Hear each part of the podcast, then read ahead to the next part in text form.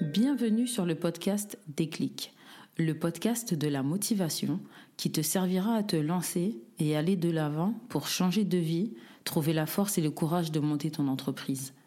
Pour celles et ceux qui n'osent pas, écoutez ces courageux, prenez d'eux de leur force, de leur détermination et n'hésitez plus à passer à l'action. Le déclic qui changera votre vie. Bonjour à tous. Pour cet épisode, nous recevons une de mes amies les plus proches, une femme qui inspire la douceur. Elle est calme, enfin ça dépend. Elle est relaxe, toujours présente dans les moments où j'en ai le plus besoin. Son activité lui ressemble, je dirais même qu'elle lui colle à la peau. Je vous présente Esma, masseuse pour bébé, femme enceinte et accompagnante à l'allaitement. Comment ça va? Ça va très bien. Je te remercie de m'avoir invitée. C'est bah, tout plaisir et pour moi parce que heureusement que tu es là pour me motiver aussi. Alors du coup, pour les gens qui nous écoutent, est-ce que tu peux te présenter, nous parler de ton parcours et euh, nous parler aussi de ton activité parce que peut-être que tout le monde ne connaît pas ce métier? Alors donc je m'appelle Asma comme tu l'as dit, je suis mariée, j'ai quatre enfants, j'ai trois garçons et une fille et j'ai un parcours euh, assez varié et un petit peu disparate. Il n'y a pas grand-chose qui va ensemble, si ce n'est qu'on retrouve toujours euh, la relation, l'échange, en tout cas la relation avec la clientèle. Euh, au niveau des études, j'ai pas fait de grandes études. En fait, l'école m'a toujours un petit peu euh, ennuyée. Si ce n'est que, encore une fois, ce, qui, ce, que j'aimais à l'école, c'était la relation avec les autres. D'accord, c'est vraiment un, côté que tu as depuis, euh, Exactement. Même pour la petite anecdote, mes parents ne voulaient pas que je fasse du latin. D'accord. Qui avait envie de faire du latin déjà à la base Et moi, je voulais absolument faire du latin, non pas pour apprendre le latin. Mais tu m'as jamais dit ça Mais tu as voulu faire du latin Juste pour aller avec mes amis, en fait, qui eux étaient inscrits au latin. Ah, c'était une ambiance. voilà, donc je faisais plus de cours, je rentrais plus tard chez moi. Et j'étais nulle, j'avais de mauvaises notes, mais je m'amusais beaucoup et donc c'était vraiment toujours. Et tu m'as jamais dit ça Donc voilà, c'était vraiment. J'ai ah toujours porté une grande importance sur. Euh, sur la relation avec les gens. D'accord. Tu peux nous dire deux, trois mots en latin ou t'as tout oublié? Euh, Aussi, mais je vais... en fait, j'ai une chanson qu'on nous a appris qui m'est restée, mais je vais pas la chanter. je la chanterai en off. En off? Ouais, je veux bien que tu... Alors là, je vais pas te lâcher avec ça, vraiment. donc euh, voilà, donc j'ai pas fait des grandes études, ça m'ennuyait un petit peu. Est-ce que c'est, excuse-moi de te couper, c'est quoi que tu appelles de grandes études? J'ai un bac plus 1. Bac plus 1 Moi j'ai un bac moins, on ne sait pas combien. Hein. Donc, euh, donc ça m'ennuyait. Mhm. Et après j'ai fait beaucoup de travail alimentaire. J'ai toujours été assez bonne dans ce que je fais, mais en fait je m'ennuyais assez vite. J'ai remarqué que tous les travails salariés que j'ai fait, en fait c'est toujours très répétitif. Même s'il y a plusieurs euh, fonctions, finalement on tourne toujours... Euh, on tourne toujours à faire plus ou moins la même chose et je m'ennuie très rapidement. Donc c'est pour ça qu'à chaque fois j'ai changé. Mhm. Donc j'ai fait du secrétariat, j'ai fait... Euh, principalement j'ai travaillé chez un opérateur téléphonique. On dira pas son nom On dira pas son nom. Tu es resté combien de temps chez l'opérateur? 8 ans. D'accord. Alors, est-ce que tu peux nous parler de l'évolution au sein de, de l'opérateur ou tu as toujours été au même poste? Non, j'ai fait plusieurs services, mais disons que euh, y a toujours l'échange avec la clientèle. Mais euh, moi, je trouvais ça ennuyeux, en fait. Finalement, je trouvais ça ennuyeux parce que euh, finalement, j'étais en train de travailler pour quelqu'un d'autre et je m'épanouissais pas, même si j'avais plein d'idées, je pouvais pas les mettre en place. Et en fait, moi, ce que j'aime, c'est avoir des. En fait, c'est pas tant le fait de. J'aime le processus, en fait. Ok. Donc, j'aime quand on construit quelque chose. Finalement, la, la finalité, elle apporte peu pour moi mais j'aime bien les nouvelles choses, les nouvelles activités et les processus. Alors là, finalement, on se retrouve toujours à faire plus ou moins les mêmes choses. C'est le but d'un salarié, hein, il est là pour faire une tâche en particulier, et, voilà. Du coup, tu dirais que tu as fait ce travail-là parce qu'il y a les charges, il y a les enfants, il y a Principalement, au départ, je suis toujours excitée par un nouveau travail, quel qu'il soit. Je toujours, euh, ça me plaît toujours. Et puis, au bout de quelques mois, ça y est, je m'ennuie. Et j'aime pas m'ennuyer. Bah, 8 ans, euh, tu as résisté quand même. Euh, bon, j'ai eu des, des, périodes de congé parental aussi, mais. Donc, voilà. Et puis à côté de ça, j'ai une activité euh, bénévole pour laquelle donc, euh, je m'occupe euh, d'une équipe qui enseigne aux enfants. Tu peux en parler, il hein, n'y a pas de... Oui, ouais. Donc, donc ça me plaît beaucoup parce que j'aime beaucoup le management. Mhm. J'aime bien cette notion d'équipe, d'avoir aussi bah, les projets, les processus. Et en plus pour une noble cause. Donc, voilà en gros le, le parcours. Et puis voilà, quand J'étais chez Free et puis je me voilà, j'ai déjà essayé de. Finalement, on aura dit le nom Ah de l'opérateur. je l'ai dit. Bah voilà, j'aime Et, il beaucoup. y a- et en plus, on coupe rien du tout au montage. mais j'aime beaucoup Free. Hein. oui, bah, je euh, sais, je suis passée chez Free maintenant à cause de toi. J'aime beaucoup Free. Enfin, à cause de euh, toi, en tout cas par ta cause, je suis passée chez Free. Ça y est. Mais, euh, mais en tout cas, avant, j'avais déjà essayé de, de, de, de- de monter une entreprise dans le secrétariat, secrétariat à domicile. Et puis, euh, j'ai aimé le processus, mais finalement, euh, ça n'a pas fonctionné parce que moi, je me suis mis des, des barrières toute seule. Ensuite, quelques années plus tard, j'ai essayé de faire aussi euh, une autre entreprise, mais à chaque fois, en fait, euh, je me mettais des bâtons toute seule à chaque fois, mais finalement, parce que c'était pas ce qui me convenait, moi. C'est ce que j'allais te demander. Est-ce que tu sais pourquoi tu. tu Exactement. tu euh, Donc en fait, c'est donc quand donc j'ai quand j'ai fait une rupture conventionnelle donc chez Free du coup, Mhm. J'avais un projet en tête mais finalement qui n'était pas réalisable réellement et donc je me suis dit Et maintenant il faut que je que je sache exactement ce que je veux parce que c'est pas si facile que ça de savoir exactement ce qu'on veut en fait. Ah, tout à fait, je suis C'est pas si facile que ça de savoir qui on est, ce à quoi on aspire, qu'est-ce qui nous fait vibrer, est-ce qu'on est prêt à faire ça, est-ce que notre entourage il est prêt à suivre? Donc c'est pas quelque chose de négligeable. Et puis finalement, eh ben, j'ai trouvé. Euh, j'ai trouvé parce que finalement, je me suis rendu compte que ce que j'aime, eh ben, c'est les bébés. j'aime beaucoup les bébés. Euh, j'aime tout l'univers de la maternité. C'est quelque chose que je connais, c'est quelque chose que j'aime, c'est quelque chose pour lequel parfois les gens me demandaient des conseils. Mhm. C'est des choses pour lesquelles j'arrive à, à amener les gens à ce qu'ils veulent. Et en fait, une fois en parlant avec euh, une personne, elle m'a dit, mais en fait, euh, t'attends quoi, quoi? T'es faite pour ça? Et là, je me suis dit, mais oui, pourquoi si elle, elle me dit ça euh, C'est peut-être qu'il y a quelque chose. Après, une autre... Après j'ai, donc, j'avais trouvé ma formation. Alors, tu m'as présenté en tant que masseuse, mais tu as oublié la somnopédagogie. Oui, je voulais le dire. Je me suis dit, mais elle va le dire qui- après. qui est l'activité Mm. principale. Et donc, quand je suis tombée sur cette fameuse euh, formation de somnopédagogie dont on va parler juste après, qui est une Oui. formation euh, canadienne et qui est reconnue internationalement, et ben, j'ai trouvé exactement ce que, ce que je voulais. Et puis, j'ai hésité quand même parce que bah, voilà, ça, ça a un certain coût et puis il faut vouloir investir sur soi aussi. Mhm. Et puis un jour, j'ai parlé avec quelqu'un qui m'a dit Mais vraiment, t'attends quoi en fait? Et je me suis dit Mais oui, j'attends quoi? Est-ce que tu as répondu à cette question? Bah, quand il m'a dit t'attends quoi, j'ai dit bah je, je- ça m'a mis en fait ça m'a mis une- Mm. un petit peu une claque. Ouais, C'était une Un évidence, c'est vrai. C'est pour ça qu'on est là. C'est pour ça qu'on est là pour le déclic. Et donc euh, j'ai parlé à mon mari et je lui ai dit est-ce que tu es prêt à, à me suivre si je me lance Et il m'a dit vas-y.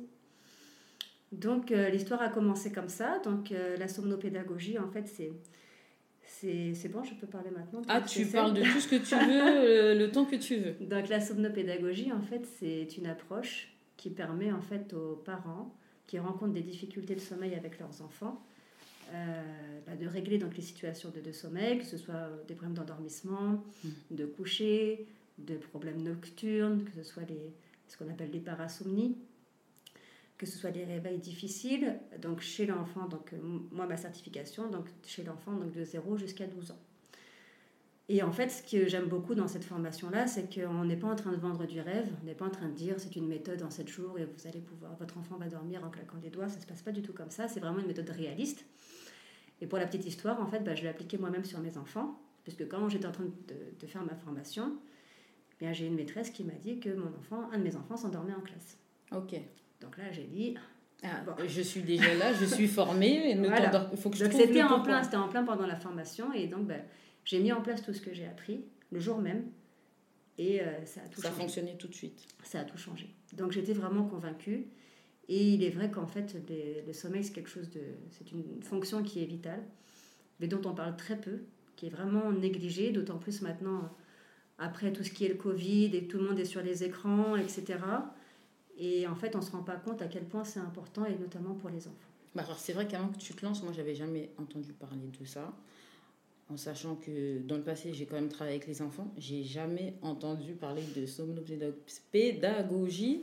Et c'est vrai que quand tu m'en as parlé, j'ai trouvé que c'était euh, bah, c'était bien, surtout pour, comme tu dis, tu vois, les parents qui ont des enfants qui dorment pas. Ou des fois même, tu as des enfants, tu penses qu'ils dorment, mais tu apprends plus tard que tes enfants ne dorment pas.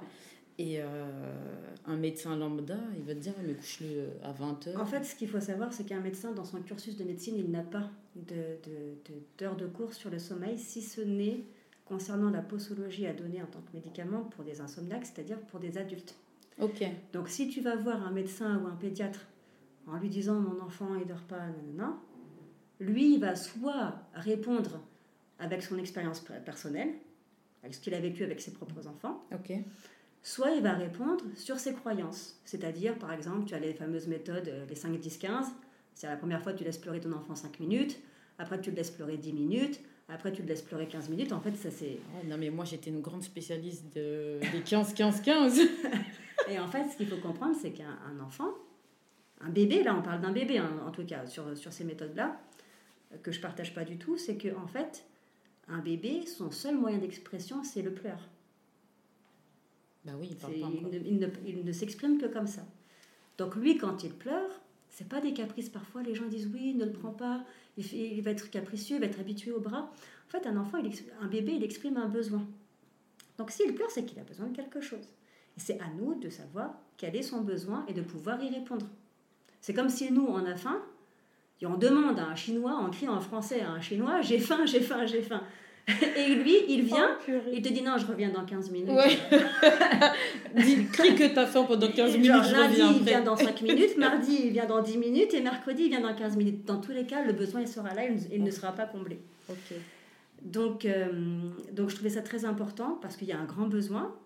2022, il y a une grande dette de sommeil partout, même pour nous. Bah, même en tant qu'adulte, effectivement. Et, euh, et après l'après-Covid, les écrans, ça renforce tout ça, et donc il y a vraiment beaucoup de besoins. Donc ça, c'est la- ma première partie. euh, Juste coupe là, c'est vraiment pour euh, mon savoir personnel. Bon, après, celui qui a cette question, il aura la réponse. Euh, la lumière bleue, réellement, ça. ça, Ouais. En fait, ça bloque la sécrétion de la mélatonine. D'accord, ok. La- la- en fait, la mélatonine, elle va commencer à sécréter en fin de journée, Mhm. Et son pic, c'est jusqu'à 3 heures du matin. Ok. À partir de 3 heures du matin, elle commence à descendre. Ok. D'accord Ouais. Donc plus on va regarder, plus en fait il va y avoir la lumière bleue, plus ça va la bloquer. Et c'est d'ailleurs même, je vais expliquer juste après, mais juste pour, pas nous- pour, ne, pas, pour ne pas oublier, pardon, je bégaye un petit peu, tu trouves parfois des veilleuses pour bébés qui dégagent de la lumière bleue. Bah, il y en a, il y a pratiquement que ça sur le marché. Donc en fait, même les, les, les fabricants de, de- de ces veilleuses ou autres, ils ne font même pas attention à ça. Donc il faut savoir que une heure euh, de lumière bleue, ça décale de 15 minutes la sécrétion de la mélatonine. Donc un enfant qui va regarder deux heures la télé le soir, ça décale d'une Ouais, demi-heure. c'est seulement décalage. Mais parce que du coup, c'est vrai que sur les téléphones, il y a quelques années, ils ont, ils ont euh, fait. C'est pas l'économisateur d'écran, c'est autre chose. Et en fait, euh, Ça fait un peu jaunâtre, c'est ça Voilà, ça devient. Après, c'est toi qui, qui choisis la. Ça, je ne sais pas si, si ça change beaucoup. En Mais tout cas, c'est moins agressif quand tu regardes. Ne serait-ce qu'une veilleuse bleue, Mhm. si, en fait, ce qu'il faut comprendre, c'est. un- Moi, je donne toujours cet exemple-là, je donne toujours l'exemple du café. Quelqu'un peut boire du café jusqu'à 23h, ça va lui poser aucun problème, il va dormir tranquillement. Et une autre personne, après 17h, elle peut plus boire de café, sinon elle va pas dormir de toute la nuit. Ouais. Donc en fait, c'est un petit peu la même chose. Tu as des gens qui peuvent très bien dormir avec la télé. Il y a la lumière bleue toute la nuit, ils dorment comme des loirs, il n'y a aucun souci. Et il y a d'autres qui vont être très sensibles à ça et vraiment ça va les empêcher. Donc en fait, pour la personne, pour l'enfant qui a des problèmes de sommeil, qui a des troubles de sommeil, alors on va essayer d'enlever tout ce qui peut tout ce qui peut gêner en fait son sommeil. D'accord. En gros, tu dégages son terrain pour le mettre dans les conditions les Exactement. meilleures. Après, si un enfant, lui, il dort très bien, il y a, il une veilleuse bleue, si lui dort très bien. Ouais, parce qu'après, tu Voilà. as des gens adultes, en tout cas, qui ont besoin de la télé pour dormir, tu vois. Oui, mais si quelqu'un il est insomniaque. Ouais. Voilà, alors lui, il faut, lui, il un qu'il- il autre faut qu'il enlève la télé, le téléphone, la tablette. Il faut pas qu'il fasse ça. D'accord.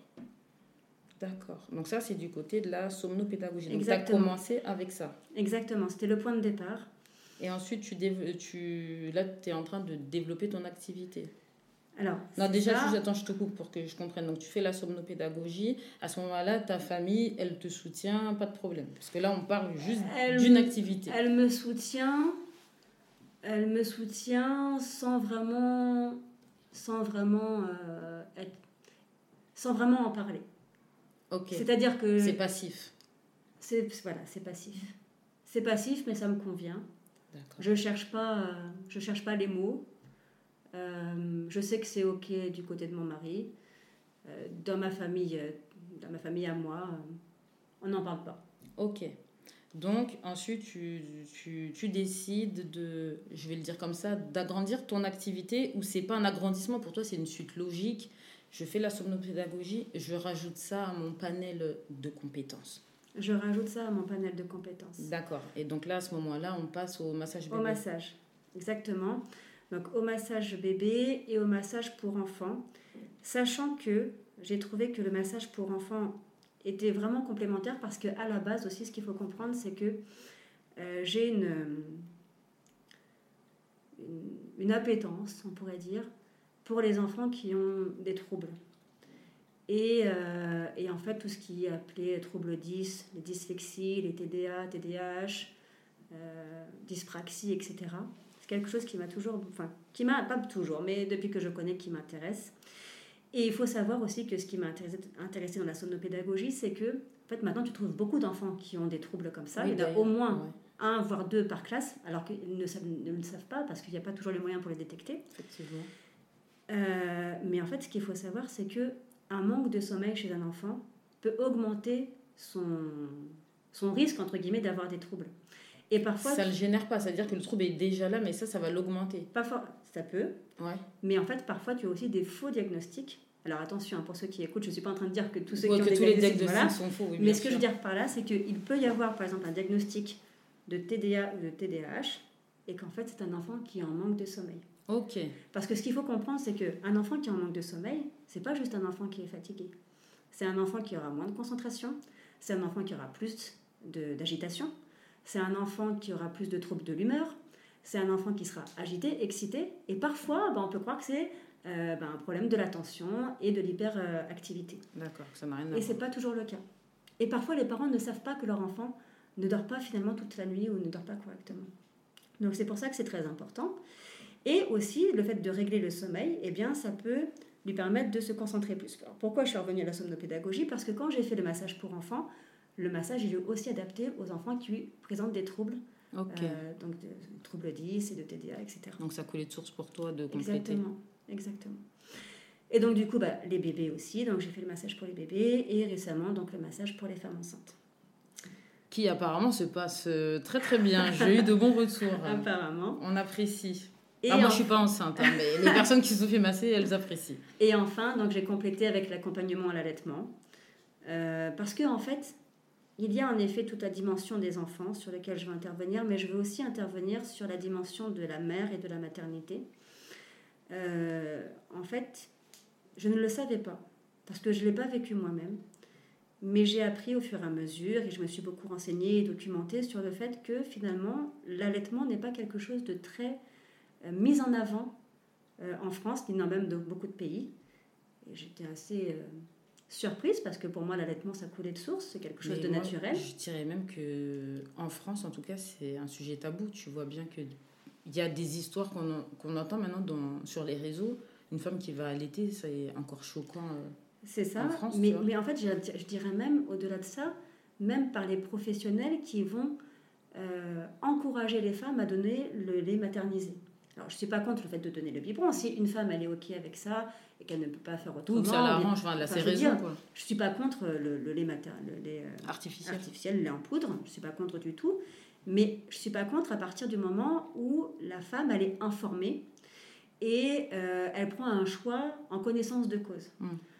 Il faut savoir que la plupart des femmes sont capables d'allaiter et que parfois, en fait, elles sont mal informées parce que c'est pas facile l'allaitement. C'est pas quelque chose de, forcément inné, c'est quelque chose de naturel, mais c'est pas euh, c'est pas toujours évident. Ça fait parfois ça peut faire mal, surtout au début. On n'est pas habitué, on sait pas comment mettre le bébé, et en fait c'est quelque chose de très tabou. Et quand je suis passée par là, je me suis rendu compte qu'en fait, dans l'univers de la femme, dans l'univers de la féminité, il y a énormément de tabous encore aujourd'hui, et que même les femmes entre elles ne communiquent pas. Pourquoi les femmes elles ne sont pas au courant de qu'est-ce qui se passe exactement pendant l'accouchement? Pourquoi elles ne, elles ne savent pas euh, la, douleur n'est pas vraiment décrite. Euh, les, douleurs, même psychiques, ne sont pas décrites. Euh, le postpartum n'est que peu. Que Alors ça, j'ai l'impression que le postpartum, de, de mon point de vue, c'est éludé complètement. Genre, on ne veut pas parler du on postpartum. On ne veut pas en parler. On ne veut pas parler de la solitude que la femme peut ressentir. On ne veut pas parler des peurs qu'elle peut ressentir. On ne veut pas parler de l'allaitement. On ne veut pas parler du retour de couche. On ne veut pas parler de tout ça et je ne sais pas pourquoi. Je sais pas pourquoi il y a un, tabou à, ce point, alors que c'est un besoin qu'il y a. Moi, je me dis, il y a certaines choses que j'aurais voulu savoir.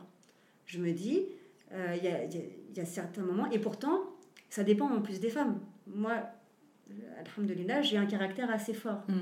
Donc j'arrive à me reprendre assez rapidement. Mais c'est pas le cas de toutes. Tu sais que quelque chose qui m'a marqué, il faut savoir que la cause première de suicide chez les femmes, tu sais quand est-ce que ça arrive Après l'accouchement 40 jours après l'accouchement. Subhanallah. Pourquoi? Parce qu'en en fait, elles sont dans un postpartum. Mais en fait, ces femmes-là, elles sont pas écoutées. Certains, ils vont dire Oh, elle, c'est une mauvaise mère, elle ne sait pas s'occuper de son enfant. Alors que ça n'a rien à voir. Ça n'a rien à voir. elle est dans une situation où elle ne peut pas. On est dans, une, dans une, société occidentale où en plus on est seul. Tu rentres de la maternité, tu rentres chez toi toute seule. Oui, c'est pas comme au bled. là, tu rentres, la famille t'attend, tu restes avec ta belle-mère, la tante, la cousine. Alors je dis pas que c'est mieux ou moins bien, mais ce que je dis en fait, c'est qu'il y a besoin pour certaines femmes d'avoir un accompagnement et aussi d'être au courant de ça. J'ai parlé récemment avec des sages-femmes et je leur disais que justement concernant la somnopédagogie, je pense que ce serait bien que les femmes apprennent ça avant que l'enfant il arrive. Bien sûr. Ne pas attendre d'être dans le problème pour pouvoir y remédier. Mm. Et qu'est-ce qu'elles m'ont dit? Donc ces deux sages-femmes qui travaillent ensemble, elles m'ont dit qu'en fait beaucoup de femmes se disent non mais en fait euh, pour moi c'est bon ça va aller. Et c'est comme elles me disaient que donc dans leur euh, dans la préparation à l'accouchement, elles abordent le thème du couple et euh, des choses intimes du couple et tout le monde se dit ah non mais c'est bon ça va aller mais en fait quand le bébé arrive ah, ça va C'est arrivé qu'une femme arrive en pleurant. Oui, mm. pourquoi personne n'a prévenu? Elle lui a dit Mais on a vu ça ensemble. Mm. Mais vous avez dit que vous, ça ne vous concernait pas. Donc il y a, je pense, le fait de ne pas donner suffisamment d'informations. Il y a aussi parfois un petit peu l'ego de la personne qui ne veut pas se rendre compte exactement de ce que ça va être. Est-ce qu'il n'y a pas aussi et surtout euh, la culture? Parce que regarde, dans les cultures euh, subsahariennes, c'est pas un sujet. T'es enceinte, t'es enceinte, t'accouches, t'accouches, bois du bissap, certainement avec. Mais est-ce euh, que ça veut dire que les femmes, elles sont, elles ressentent pas ça? Non, je suis pas en train de dire qu'elles le ressentent pas, mais tu sais, ouais, bah voilà, c'est comme ça depuis toujours. Tu vas pas venir avec euh, tes idées occidentales, nous dire c'est quoi postpartum, on n'a jamais entendu, on a accouché sans euh, péridurale, etc. Est-ce que après, bah, le fait, tu sais, qu'elles aient qu'elles euh, ou qu'en tout cas qu'on ait grandi avec euh, nos mamans qui n'ont pas connu tout ça, tu vois, est-ce qu'on ne se dit pas au fond de nous, oui, bon, bah, ouais, ça a toujours été comme ça, et c'est comme ça, et aujourd'hui, on invente des mots à une situation qui est déjà existante, tu vois En fait, si on, si on pense comme ça, alors je pense qu'on va régler aucun problème. Hmm. Parce que je ne pense pas qu'une femme qui a accouché, toujours ça s'est passé 100% nickel. Ah oui, j'en connais pas beaucoup. je, perso, je ne connais pas. ça ne veut pas dire que toutes elles auront besoin de parler, ça ne veut pas dire que toutes elles ont besoin de ça. Mais en fait, je, il y a partout, dans, partout, il y a une souffrance. Un accouchement, c'est ta vie avant et ta vie après, c'est pas la même. Ah oui, effectivement, ça n'a rien à voir. Ça n'a rien à voir. la nuit, bien sûr. Tu vois Et dans tout, en fait. Ouais, non, non, mais je me dis, c'est pour ça que je me demandais, est-ce que la culture euh, ne joue pas euh, En fait, moi, c'est juste que je me demande pourquoi il y a ce tabou sur la femme, même dans la médecine. Hmm. Tu prends des livres de médecine, c'est sur les hommes. Mais j'ai jamais fait attention parce que il n'y a, pas en fait, il y a pas vraiment d'études sur la féminité. Là même, j'ai vu ça l'autre fois. Dans les années 80, aux États-Unis, ils ont fait une étude sur la relation entre le cancer de, du sein par rapport à l'utérus. D'accord, il y avait un truc hmm. comme ça. Et comment ils ont fait cette étude? Sur un homme? Sur des hommes, uniquement. Bah, comment tu peux faire sur un bah, Je ne sais pas. Ils n'ont pas d'utérus. Bah, je, on n'est pas. Tu vois, normalement, il n'y a pas d'utérus. Ils n'ont pas d'utérus. D'accord. Donc c'est pas normal. Et, et, le problème, en fait, il y a tout plein de choses. Il n'y a pas, en fait, euh, même les femmes entre elles, elles, parfois, elles ont un comportement qui. Je ne sais pas comment dire, en fait, mais je, je pense qu'il faudrait vraiment qu'on se penche sur ça. Par exemple, l'endométriose. Hum, ouais. Donc ça, c'est quelque chose que ça vient d'être découvert. Pourquoi que maintenant? Il y a sûrement des femmes qui souffraient de ça depuis des années ou des siècles. Oh, nous, on va pas dire nos âges, mais à l'âge que nous avons, moi, j'ai découvert l'endométriose il y a très, peut-être ça fait quelques années, 3-4 ans. C'est ça. Et je moi, j'en ai entendu parler quand j'étais enceinte de ma fille, donc ça fait ça fait un petit moment, ouais. C'est ça. Ah, c'est vrai. Je... Et en fait, et pourquoi? Parce qu'on pense que les femmes, elles rajoutent un petit peu.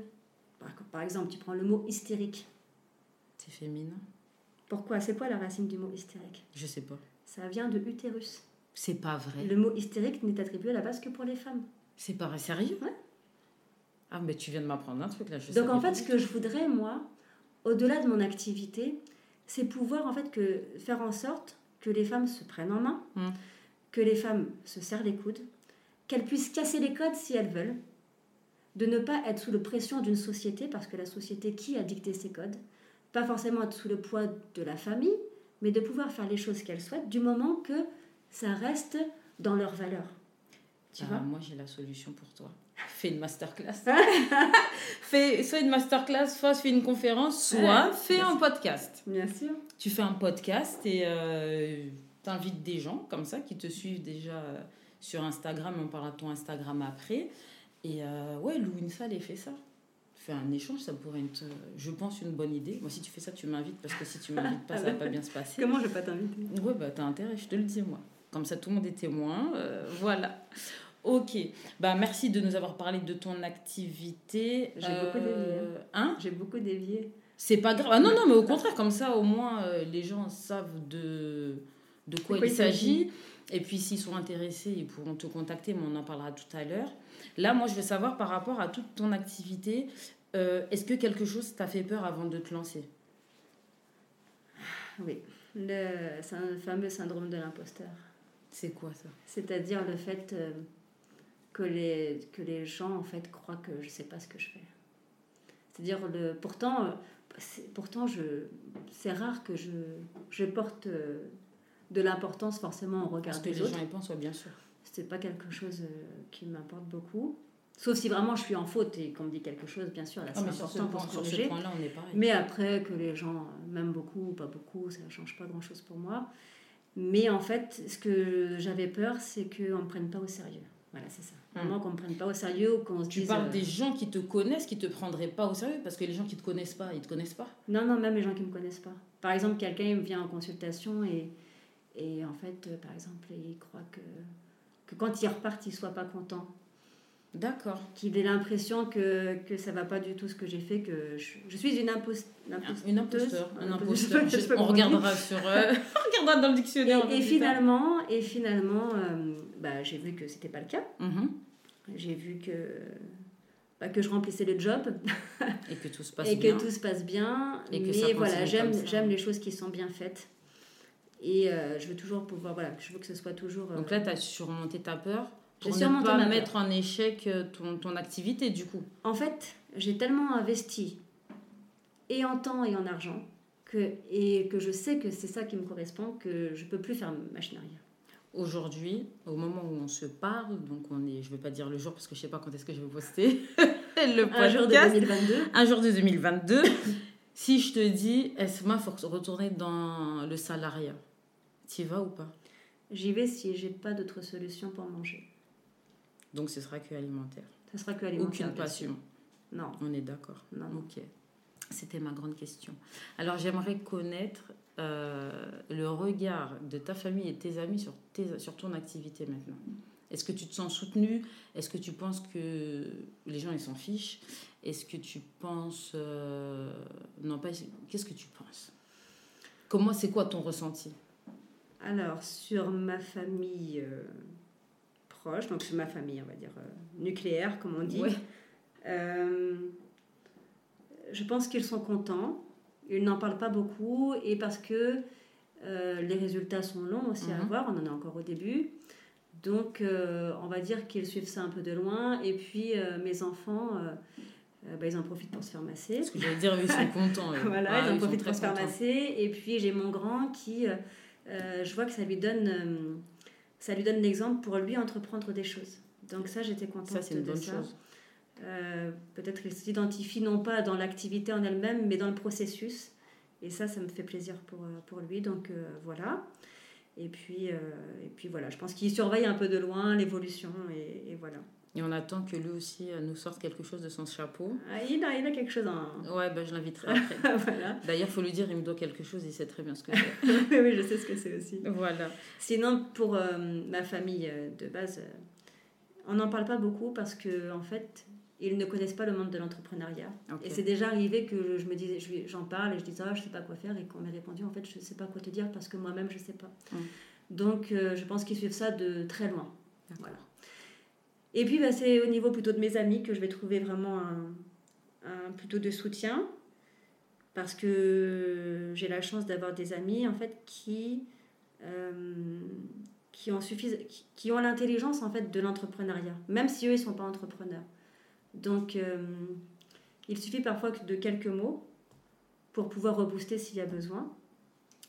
Et puis, euh, parce que bah, j'ai des amis avec qui c'est facile de parler, même parfois de, de, de dramatiser, ou, ou bien y a besoin de rebooster. Voilà, je, Mm. je trouve plus de soutien, on va dire, verbal dans, dans les amis. Mm. Ça ne veut pas dire qu'il n'y a pas de soutien dans la Non, famille. non, bien sûr, mais c'est un soutien qui est Qui est différent. différent, voilà, c'est ça. Et puis des fois, quand t'es ami, tu. tu... Il y a plus de recul aussi. C'est ce que j'allais dire. Mm. Voilà, tu es, là, mais t'es pas dans le cœur du cœur de l'action. C'est ça. Et c'est plus facile à une amie peut-être de te dire des choses que sans doute ton mari il aura envie de te dire. Peut-être il a peur de te froisser parce qu'après il est avec possible. toi euh, plus souvent hein, quand même, tu vois. Donc, euh, donc bah, en tout cas, moi je te soutiens à 2000%. Et euh, pour réussir, je dis toujours, il faut échouer. Si tu n'échoues pas, tu réussis Bien pas. sûr. Et c'est pas dès que tu commences, bah tout de suite, tu as la gloire. En fait, j'ai lu une phrase que plus on essaye, enfin, essaye, plus c'est le fait d'essayer continuellement, ça fait que la personne elle réussit. Bien sûr. Donc en fait, la phrase après elle disait que statistiquement, plus tu échoues et plus tu as de chances de réussir en fait. Ah bah ça c'est. Donc euh, c'est vraiment ça. C'est binaire, bah, c'est clair. Non, mais si, t'essayes pas, à quel moment tu. Eh, tu mais en fait, le moment, parce qu'en fait, la question c'est quoi? Tout le monde a envie de faire un truc. Il y a plein Ou de gens pas. qui n'aiment pas, on va Mais dire. tu sais pourquoi je te dis ou pas? Parce que hier, euh, j'ai voulu inviter quelqu'un au podcast. Je l'ai vu, on a discuté. Je lui ai dit, Eh, toi, je sais que là, tu es dans le monde du salariat, mais je suis sûre que tu veux entreprendre. Je te connais, je vois comment t'es et tout. La personne m'a dit, mais tu te trompes complètement. Et j'étais abasourdie. Non, mais parce qu'en en fait, il y a, il y a bien sûr des gens qui sont très bien dans le salariat, et je comprends hein, Mhm. qu'on soit bien dans le salariat. Dans le salariat tu peux avoir un, un métier que tu aimes, qui te convient, tu as ton travail, tu as ton CDI, tu as ton salaire, je veux dire. Je comprends tout à fait, hein, je, je- je comprends tout à fait. Mais ce que je veux dire par là, c'est que j'ai rencontré beaucoup de gens dans ma carrière euh, professionnelle qui se plaignaient tout le temps. J'en ai marre de ce travail-là, j'en ai marre de me lever tout le temps, machin. Et en fait, plein de gens, il y a plein de gens qui ont des projets. Mais entre le vivre dans sa tête et le concrétiser, c'est pas il y a un pas, il y a un ravin à franchir. Et en fait, parfois la personne, elle commence, et quand elle voit, parce que les clients, ils- parfois les gens, ils ont dit, ouais, j'ai une idée et tout. Et ils pensent que les clients, ils vont venir en courant, mais c'est pas vrai. Bah non, tu souffres. Les, les clients ne viennent pas comme ça, Ouais, non, ça, n'existe pas. C'est rare, c'est trop rare, tu Mm. vois, se connaître, etc. vraiment. Ça prend beaucoup de temps. Donc, et c'est là que beaucoup de gens échouent. Donc, si vraiment tu veux réussir, il faut avoir la passion de ton activité. Si tu fais quelque chose juste pour l'argent, juste pour le business, sauf si vraiment à la base tu as de l'argent et tu investi ou ce Mm. genre de choses, mais c'est pas ta propre entreprise à toi, c'est pas vraiment ton cœur de métier, bah alors tu vas pas y arriver. Et ton conseil à toi, c'est essaye, échoue, recommence, réussis. C'est d'avoir la passion de ce qu'on fait en fait. Par exemple, euh, moi ça me dérange pas de pas dormir de la nuit, malgré que je sois somnophobe, pour faire ce que Ah, je fais. purée, purée, purée. Ça me dérange pas parce que j'aime ce que je fais en fait. Ça me dérange absolument pas. Même si je suis KO, ça me dérange pas du tout. Ah, c'est la passion qui parle en fait. C'est ça. Et parce que j'aime. En fait, dans mon métier, je fais pas que ça aussi. Voilà, là, je- par exemple, je suis en train de construire une formation, j'apprends plein de choses, plein de choses sur l'informatique. J'ai réussi à faire toute seule un site internet. Waouh, moi je te partant de rien. parce que Ça, moi je- je sais pas faire ça. je ne savais pas faire. J'ai passé deux mois, mais en fait, c'est ça, c'est cette passion du processus, en fait. Mm. Tu vois? Ah, vraiment, Donc, si la personne, elle aime pas, si ça la botte pas, si ça Ouais, en fait, en réalité, si elle n'est pas vraiment motivée, euh, ça y est, ça marche pas. Mais il y a motivé et motivé, quoi. Mm. Tu vois On vous invite à tous vous motiver et à tous entreprendre et je vous invite à échouer Ouais. et je vous invite à réussir. Et euh, ouais, faut pas avoir peur de se lancer, même si ça fait peur, même si vous avez des enfants à nourrir, des loyers à payer. Eh, lancez-vous. Mais il y a beaucoup de gens qui, qui travaillent à côté, hein. Bah bien sûr. En fait, euh, il faut pas. En fait, le problème, c'est quoi? C'est que maintenant, les gens, ils regardent que la finalité. Hmm. Je te prends un exemple. Les gens, ils regardent le patron d'Amazon. Mais avant d'arriver à ce qu'il est aujourd'hui... Il avait un garage. Il travaillait dans son garage, c'est ça. Il faut hmm. voir d'où est-ce qu'il est parti. Donc, euh, en fait, il faut vraiment comprendre ça. En fait, maintenant, les gens, ils veulent tout tout de suite. Ça se passe pas comme ça. La vraie vie, c'est pas ça. Ça, je pense que les gens, ils veulent ça parce que les réseaux sont arrivés, les influenceurs sont arrivés. Et un, un influenceur euh, qui n'était personne avant, je vais mettre des guillemets, qui n'était personne en janvier, en juin, il était millionnaire. Et les gens, ils pensent que, pas tous, hein, mais beaucoup, ils pensent que. Mais quelle est sa vie à lui en fait? Oui, mais c'est ça. Il y a sa vie sur les photos? Bien sûr. Mais à côté de la photo, ça se passe comment? Ah, mais il y a des gens qui ils vont regarder que l'image. Ouais, lui, il a vu ça, moi aussi, je veux ça. Mais derrière, euh, peut-être ils font des sacrifices, peut-être ils vont faire d'autres choses. Et même cet influenceur a un million, il travaille. Hein. C'est un travail. c'est un non, mais c'est un travail qu'ils ont. On ne jugera pas le travail, chacun a son idée, mais c'est un, travail. La personne n'est pas allongée sur son canapé. Bien sûr. Elle se fait prendre allongée en photo sur son canapé. Mais en vrai, elle, doit préparer la pause 10 minutes avant, 3h30, le Il faut avoir la patience, ça. Il faut avoir la patience de se mettre en avant. Oh Moi, c'est pas mon truc, mais, mais elle, cette personne-là, c'est son truc. Donc, elle a cette passion de ça. Elle a la passion aussi de l'argent, peut-être. C'est pour ça qu'elle a réussi. voilà. Alors, dernière petite question. Si tu avais la certitude euh, d'être toujours vivante dans 10 ans, et j'espère que tu seras vivante dans 10 ans, Inch'Allah, que Dieu il t'accorde une longue vie, euh, tu te vois où? Et tu te vois en train de faire quoi? Déjà, tu te vois avec moi, parce que sinon, ça va pas bien se passer. Hein? Donc, je me vois où? En fait, euh, j'aimerais, dans dix ans, avoir pu étendre mon activité, pas pour que les gens me connaissent moi, c'est pas ça en fait ce mm. que je cherche, mais pour pouvoir euh, diffuser en fait euh, mes idées, pour pouvoir justement aider les femmes. Bah, tu parlais de conférence tout à l'heure, c'est quelque chose que j'avais dans la tête en effet. Vous voyez pas le geste, mais je suis en train de lui faire un geste. Donc c'est quelque chose que j'aimerais. J'aimerais pouvoir voilà, être une cause de bien avec les gens, pouvoir intervenir dans les associations, dans les collectivités, dans les entreprises aussi. D'accord. Maintenant, tu as beaucoup d'entreprises qui font des choses pour leurs salariés, euh, autres que le, travail en lui-même.